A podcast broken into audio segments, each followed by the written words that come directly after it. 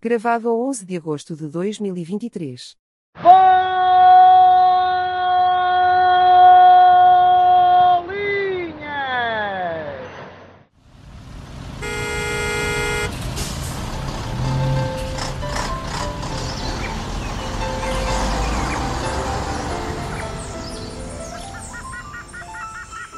Triangulação do círculo.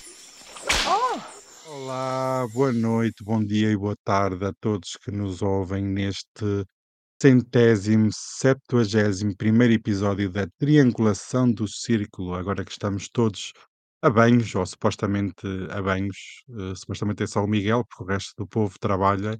Olha, Eu sou. parece. Olha, não venha já com drink de fim Já de está semana aqui, que olha. ninguém Não, com aguenta. este calor não há outra coisa, tem que ser. Não tem o seu leque chinês, onde é que ele anda? Tenho. Eu já estava com para a casa do Max. Não vi fotos. Devia, devia ter enviado alguma coisa. Nem vi fotos, nem vi o menu que eu pedi que você enviasse. Tem razão, Mas esqueci-me completamente. isso são outras histórias. Eu sou o Daniel Rocha e sou o que vocês quiserem neste episódio. Moderador, triangulador, sei lá, you name it. É o que vocês quiserem. Eu sou o que vocês quiserem. E onde estás? Eu estou, por acaso, estou a fazer malas, porque vou para Melides este Hum, fim de semana. Ninguém aguenta este calor, por isso só ao pé da praia. E tenho que relaxar um bocadinho, que esta pele precisa daquele ar alentejano. E ficámos sem saber onde ela estava. eu sou o Miguel Agramonte, continuo em Faro, a banhos, tal como o Daniel disse, e com uma água muito boa. Melhorou. Ah, ok. É bom saber porque eu raramente lá ponho os pés.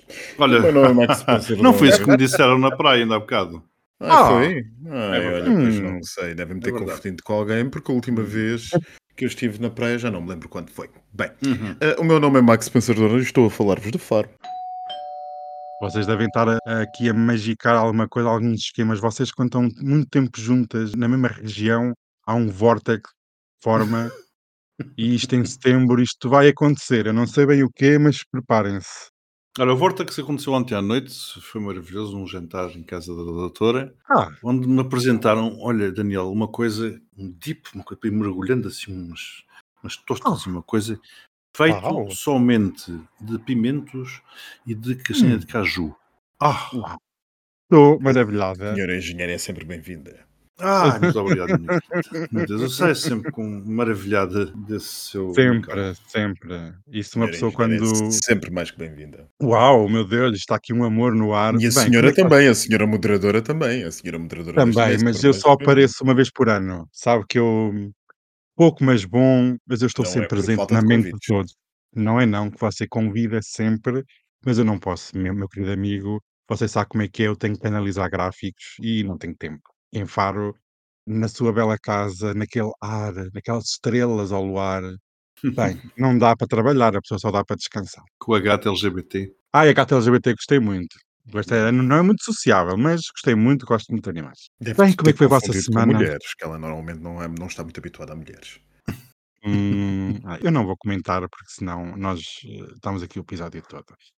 Eu quero saber Sim, como é que foi vocês boa. estão. Foi boa, com muitos amigos, visitar muitos locais diferentes. Foi, foi uma semana Ah, muito boa. É não esfregue na cara das outras, pá. Não, bons restaurantes, bons passeios, boas coisas.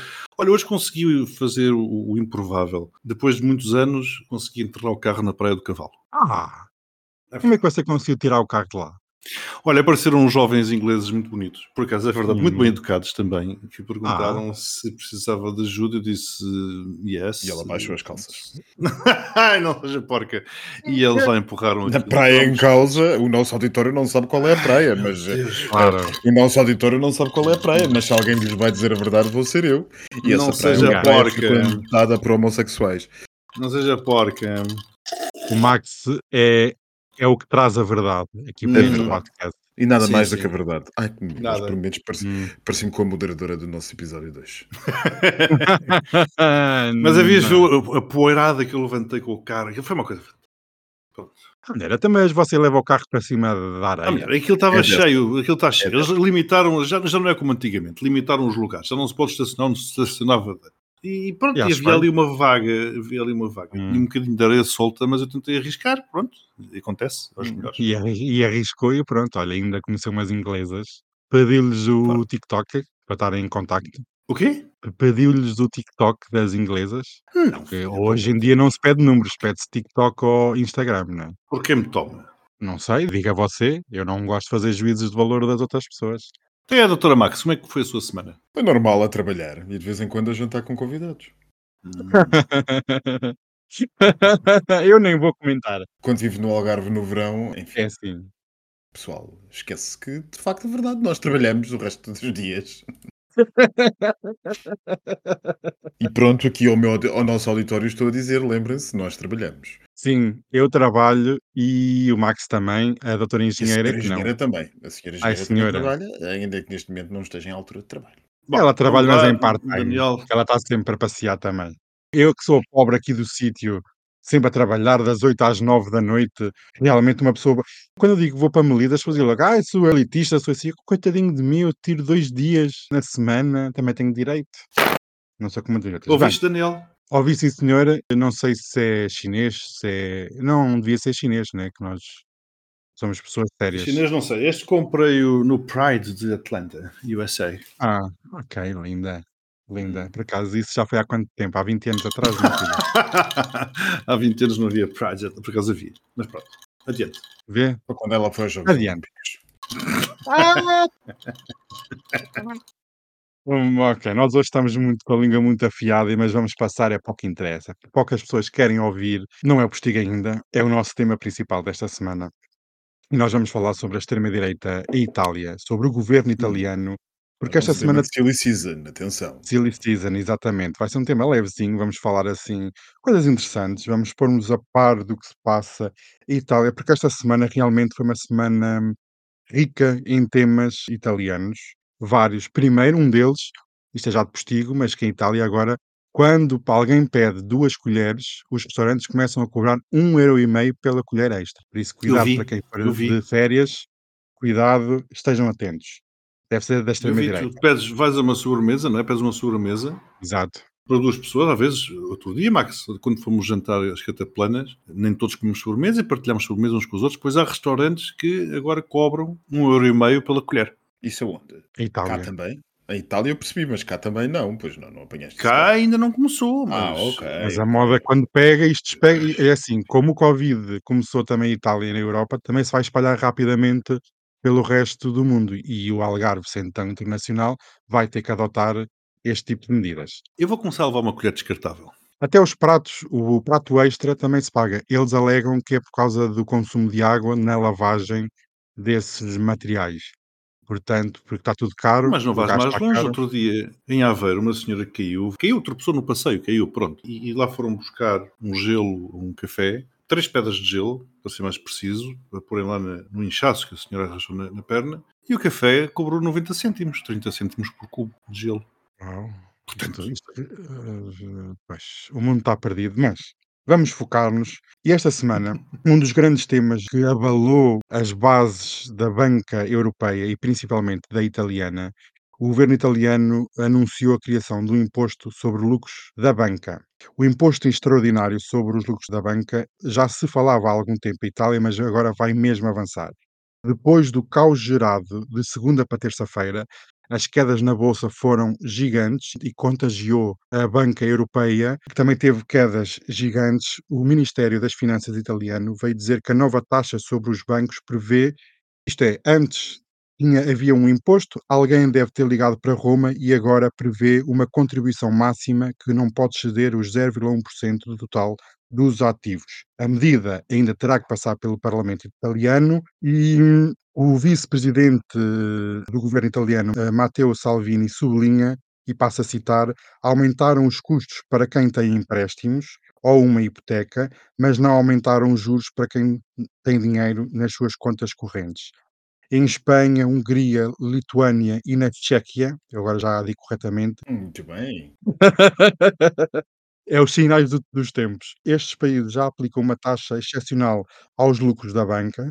Em Portugal, o assunto também já foi abordado eh, há cerca de uns meses, um ano, mas ainda não foi aprovado, nem está eh, nos planos do governo português para ser aprovado. A banca portuguesa também, toda ela em conjunto, disse que seria um imposto injusto haver um imposto extraordinário aos seus lucros. Isto no ano em que a Banca Nacional apresentou recordes de lucros. Mas pronto, isto vale o que vale. Nesta mesma semana, o governo de Meloni, de extrema-direita, criou uma proteção aos setores da economia de inteligência artificial e de cibersegurança depois do mês de julho ter intervido na empresa Pirelli para limitar o acesso uh, chinês a esta empresa, onde posições chinesas tinham a maioria do capital da empresa. Como é que vocês veem este nacionalismo económico italiano e como é que vocês veem a posição italiana nesta posição de roubar aos ricos ou de tirar do bolo dos ricos e distribuir pelos pobres? Porque este imposto extraordinário sobre a banca é principalmente para baixar impostos e para ajudar quem tem créditos à habitação e está a sofrer com esses aumentos. Como é que vocês veem esta posição económica no global e estas medidas em específico? Bom, isto é a versão, eu diria, 2.0 da extrema-direita. O Max tem uma teoria muito boa a este respeito, uma teoria, mas uma tese, e eu acho que vou por essa linha e depois o Max com certeza complementará. Eu já agora, falei em complementar, também complemento aquilo que disseste, Daniel, já fizeram cálculos, estavam a noticiar que se Portugal avançasse pela linha que Itália avançou, com um imposto semelhante, o país poderia arrecadar cerca de 400 milhões de euros e tal como tu disseste, o Estado rapidamente começou a sentir a pressão de tal decisão tomada contra a vontade dos mercados. Creio que perdeu 8 mil milhões de euros e, como tu também estavas a comentar, alguém deve ter telefonado para dizer para lá com isso porque a coisa não vai correr bem. E não vai correr bem a nível europeu. Agora, há aqui uma questão, há várias questões, uma delas, se calhar é por aí que eu começo, uma delas tem a ver com a abordagem que Meloni tem vindo a fazer. Ou seja, ela pega em temas que são, tu há bocado estavas a dizer, retirados dos ricos para dar aos pobres, que são quase Robin dos Bosques, para ir ao encontro daquilo que o público deseja. E ainda por cima fazendo as coisas óbvias. E eu acredito, fazendo aquilo que qualquer governo de bom senso, do centrão inclusivamente, não fez durante décadas e décadas. Portanto, estas situações que nós estamos a ver, tu deste o exemplo da banca, mas eu posso dar outro exemplo que tem a ver com a limitação dos preços das viagens aéreas. Também está a dar uma barracada muito grande com a Ryanair. E há mais exemplos. São decisões, podemos chamar populistas, mas isto custa-me estar aqui, e esta é que é a parte perversa, estar aqui a concordar com decisões, ou pelo menos a concordar em parte com decisões tomadas por um governo de extrema-direita, e este é que é o perigo. Ou seja, por isso é que eu lhe chamei a versão 2.0. Meloni está a abrir um novo caminho para as extremas-direitas, porque isto é o, o início. E está a conseguir fazer aquilo que muita extrema-direita nunca conseguiu, porque ficava pelo populismo e depois não conseguia ir além, não executava.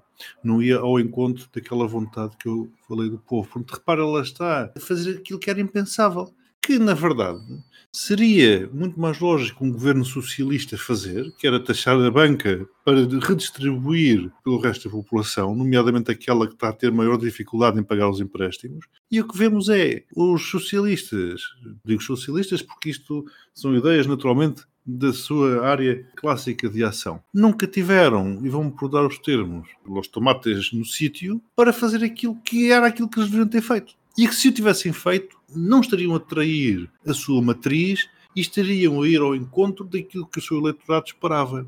Portanto, andaram décadas e décadas e décadas a fazer favores à banca e aos mercados de maneira geral e vem-nos agora um partido de extrema-direita a fazer isto. Portanto, pusemos-nos a jeito, basicamente. E fico muito irritado com isto porque realmente continuamos a dar as cartas à extrema-direita. Continuamos a lutar de uma forma burra contra quem é e quem está a fazer as coisas de uma forma muito inteligente. Lamento, mas é isto. Acho que isto não são temas lights para período de silly season. Não sei quem é que inventou a nossa definição de, de temas lights para períodos de silly season, mas isto basicamente é a redução de, não, dois, de todo, temas, de, de, dois temas para um tema apenas para fingir que é silly season, para, para nós darmos a entender aos nossos, ao nosso auditório que fingimos que não prestamos atenção às notícias durante o período de verão. Mas prestamos. Mas o auditório já... pedimos bem para sermos um pouquinho mais profundos, Exato, não foi no último episódio? Nós até recebemos uma mensagem a dizer que não valia a pena se até o eixo do mal ia de férias, nós não podíamos ir. Bem, Eu já disse várias vezes nos nossos episódios o que é que eu acho sobre Meloni. Meloni não me parece merecer nenhum grande. Não sou um fã de Meloni. Como eu tenho falado dela, poderia dar a entender aos mais incautos que de alguma maneira eu pudesse ser um fã de Giorgia Meloni. Não, antes pelo contrário. O que eu acho extremamente interessante é a forma como ela tem vindo a redefinir a extrema-direita europeia e, como ela tomou as rédeas do poder em Itália e é neste momento, e foi, uma bomba nuclear no panorama político italiano, que, como nós sabemos todos, à exaustão, é marcado também à exaustão pela confusão, pela desgraça, pela balbúrdia. O cenário político italiano é aquilo, e aliás, é assim mesmo que ele é, tem um caos muito seu e que de alguma maneira marca os tempos da democracia italiana, e a Meloni apareceu como quem estabiliza isso tudo. Já o disse aqui há uns episódios atrás que achava Meloni, o Miguel já agora tocou nisso, uma extrema-direita de nova cara, versão 2.0, isso mesmo. Uma nova cara porque é uma mulher que aparece essencialmente sozinha, não aparece com o domínio de um homem, ao contrário do que a extrema-direita gosta tanto de fazer passar, mesmo até na extrema-direita do norte da Europa essas tendências são às vezes vistas. Uma mulher que às aparece vezes. sozinha, ela de facto, vejam só, até se diz que tem um companheiro até se diz que eu tenho um companheiro, mas isto é uma inversão muito interessante daquilo que são os valores conservadores extremo conservadores, que é ela é vista como uma mulher que pode tudo sozinha. Isso é verdade que a extrema-direita francesa tentou isso com Marine Le Pen. A extrema-direita francesa arrastou-se onde aparentemente a italiana voa sem qualquer problema absolutamente nenhum, justamente numa sociedade onde seria menos provável que o conseguisse. Lá está, porque a figura feminina, sem querer entrar em grandes debates, agora a figura feminina emancipada tem muito mais força na sociedade francesa, Marianne, a República, do que propriamente na sociedade italiana. Mas não, foi justamente nesta Itália que se figura que nos apareceu uma mulher poderosa e que tem a capacidade de dizer exatamente o que é que acha, o que é que pensa e fazer. E é que a diferença está justamente nisso.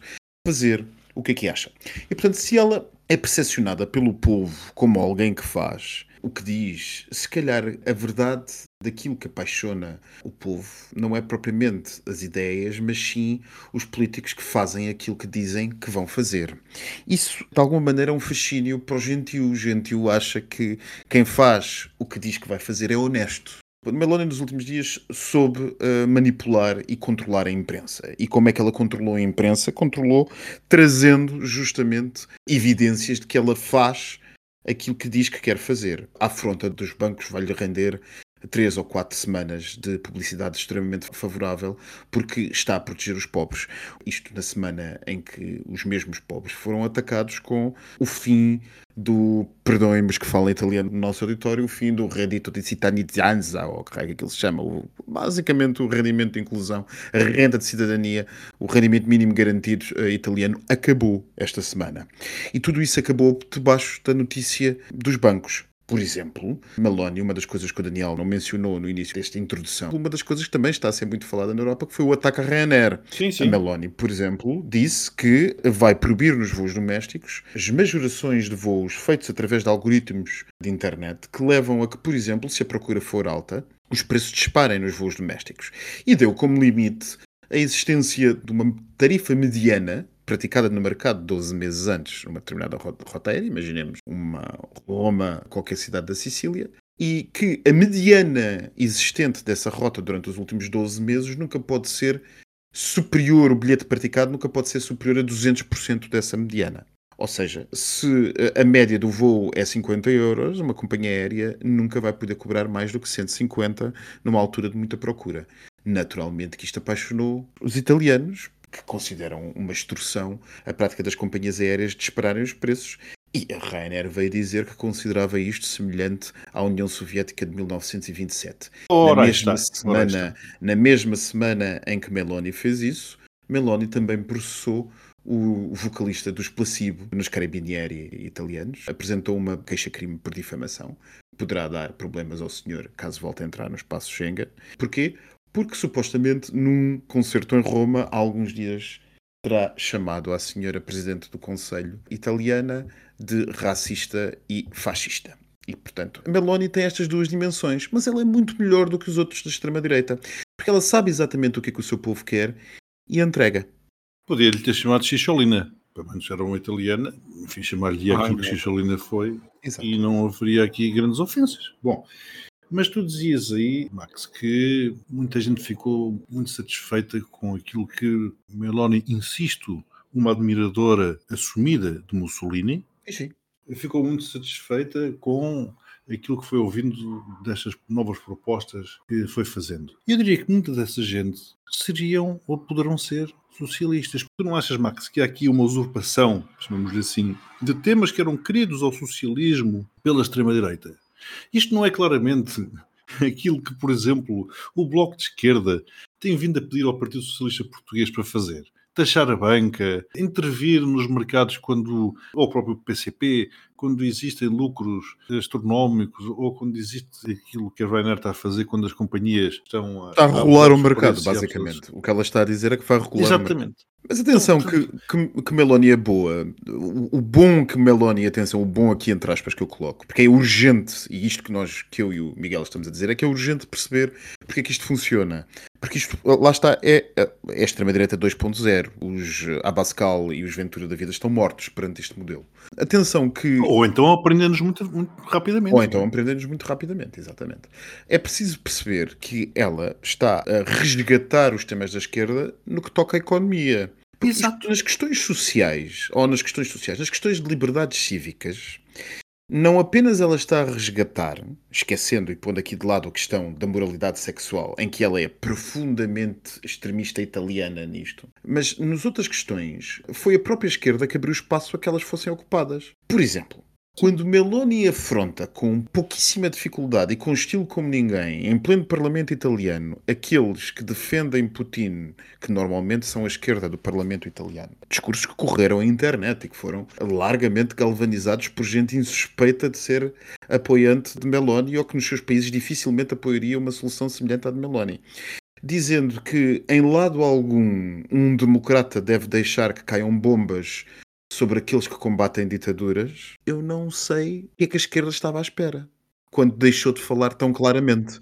Eu não sei o que é que estavam à espera que acontecesse, mas era aquilo que eu dizia. Toda a gente se pôs a jeito, porque a esquerda, a esquerda, porque são temas muito queridos à esquerda, andou a empurrar com a barriga tudo isto durante décadas. Andou, portanto, puseram-se a jeito. E, portanto, ao não terem feito absolutamente nada e ao terem sido coniventes com tudo aquilo que durante décadas, insisto, foi atacando as classes médias, vemos agora uma extrema-direita sempre, uma vez mais, o lobo com o pele de cordeiro. Porque, como tu bem dizias, depois é o rendimento social que vai à vida. Porque para a extrema-direita, esses são os malandros, não trabalham e, portanto, não merecem estar a receber dinheiro se não, se não trabalham. Esse discurso é o mesmo. E, como tu dizias, as minorias sexuais, etc. Portanto, continuamos a ter aqui tudo aquilo que a extrema-direita defende, só que agora indo buscar de uma forma popular temas que são muito caros ou que foram muito caros à esquerda e implementando-os. E esta é a extrema-direita 2.0 e é isto que pode ser o virar à direita, finalmente, de toda a Europa.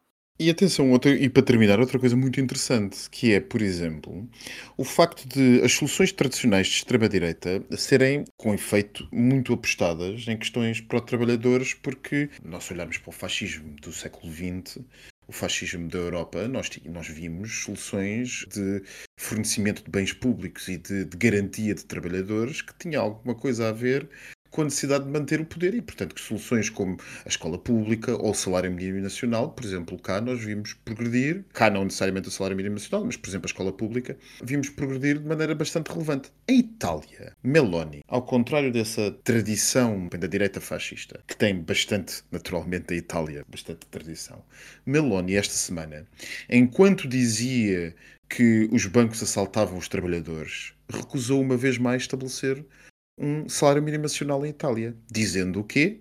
De forma bastante inteligente, dizendo que estabelecer um salário mínimo em Itália seria atacar os direitos dos trabalhadores, porque faria com que o valor médio dos salários baixasse. E as sondagens da imprensa italiana mostram que, sem prejuízo de maior parte das pessoas concordar com continuar a querer um salário mínimo nacional, muita gente está disposta a perceber o argumento de Meloni. Ou seja, ela é boa a transmitir a mensagem muito boa.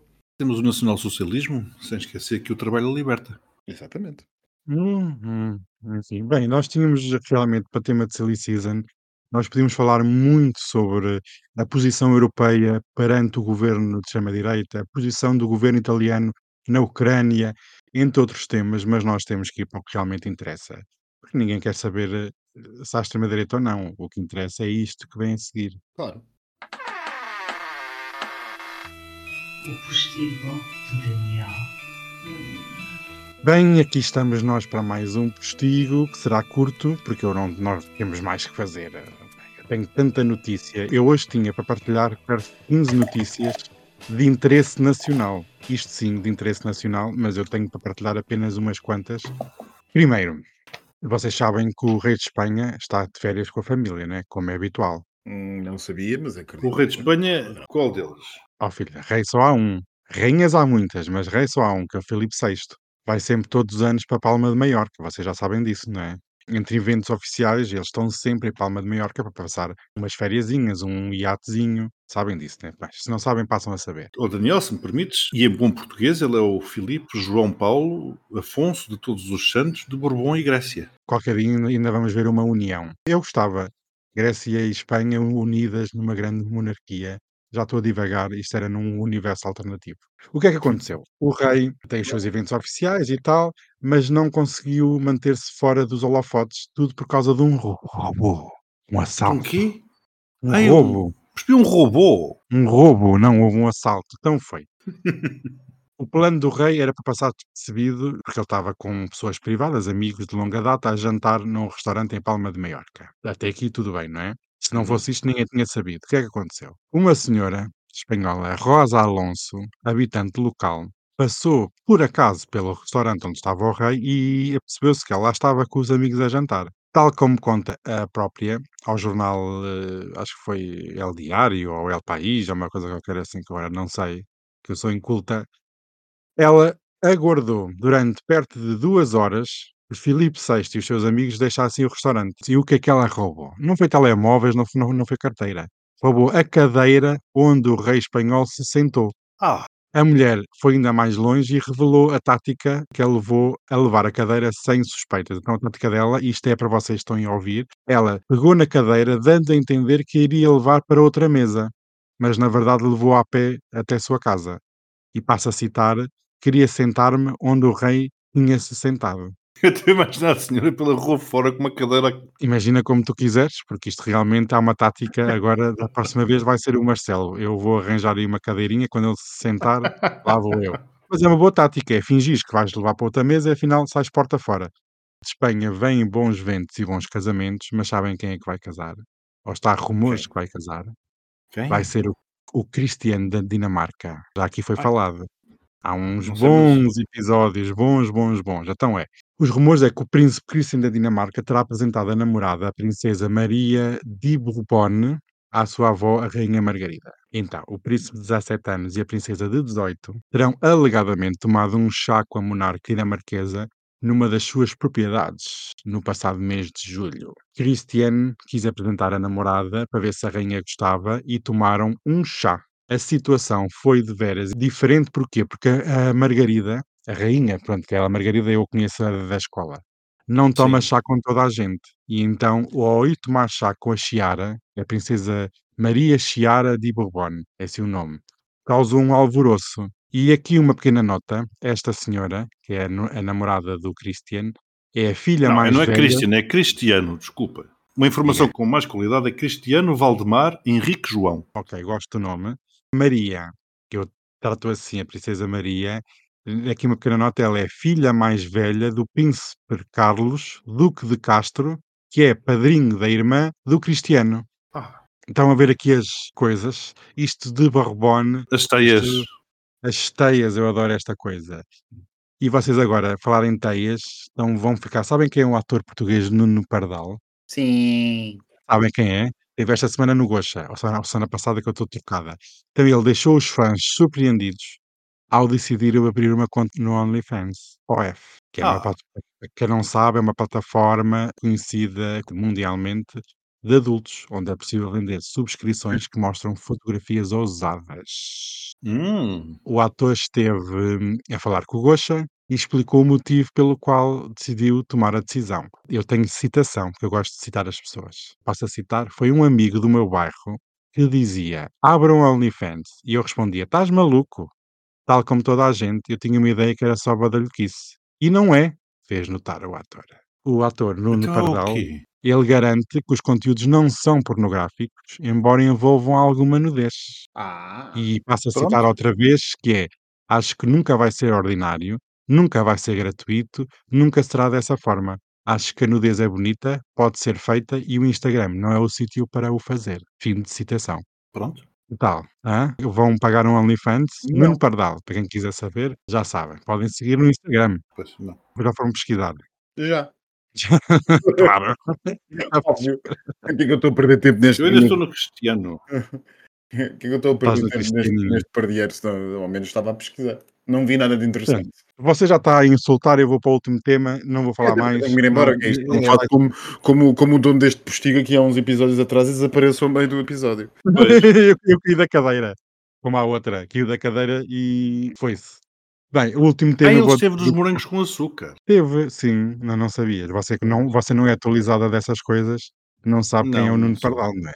Você tem que se atualizar com cultura portuguesa, morangos com açúcar, Uhum. Acorrentado, já Gisela Serrano. Então, tem que ser. Bem, uma última notícia para dar aqui é: depois de três anos a seguir o seu próprio caminho e ter ido viver para os Estados Unidos, o Haroldo perde um dos seus títulos reais. Desta forma, a website da, ah, oficial da família real britânica já não designa o Haroldo como His Royal Highness, Sua Alteza Real, como acontecia até há pouco tempo. Ah. E então o Haroldo e a Meghan foram colocados no fundo da página inicial, logo depois dos membros todos sénios, né, aquelas realizas todas, mas acima do Príncipe Andé e mão do monarca. Quer dizer, está o Príncipe Andé, a Meghan e o Haroldo, e o resto vem a seguir. Já viram, já foi despromovido, vêm mais daqui a uns tempos, vão ser despromovidos para o outro lado, que eu tenho mais notícias sobre eles, mas não há tempo, que temos todos que jantar. Temos Adeus. todos que ir beber. Acredita lá no rodapé, pé do- dos P2020 e dos apoios, aquelas coisas todas. Estou a não ir, lixame para, para vocês. Adeus. Beijinhos, boa Beijinhos. semana. Beijinhos, boa Ah, semana e beijinhos, boas férias. Beijinhos, beijinhos. Ai, mais alguém vai ao Pontal? Segunda-feira? Estou lá Vais batida. tu, Miguel. Hashtag lá batida. Eu? O Miguel vai ser o nosso correspondente oficial, especial. Hum. Eh, esperemos Hum. novidades para a próxima semana. Portanto, Miguel. Pela primeira vez vamos nota. ver Luís Montenegro ao vivo. Hum. Ai, olha, eu nem vou comentar se nós Adeus, estamos aqui. beijinhos, pessoal. Então Beijinho. beijinhos, beijinhos. Muitos beijinhos.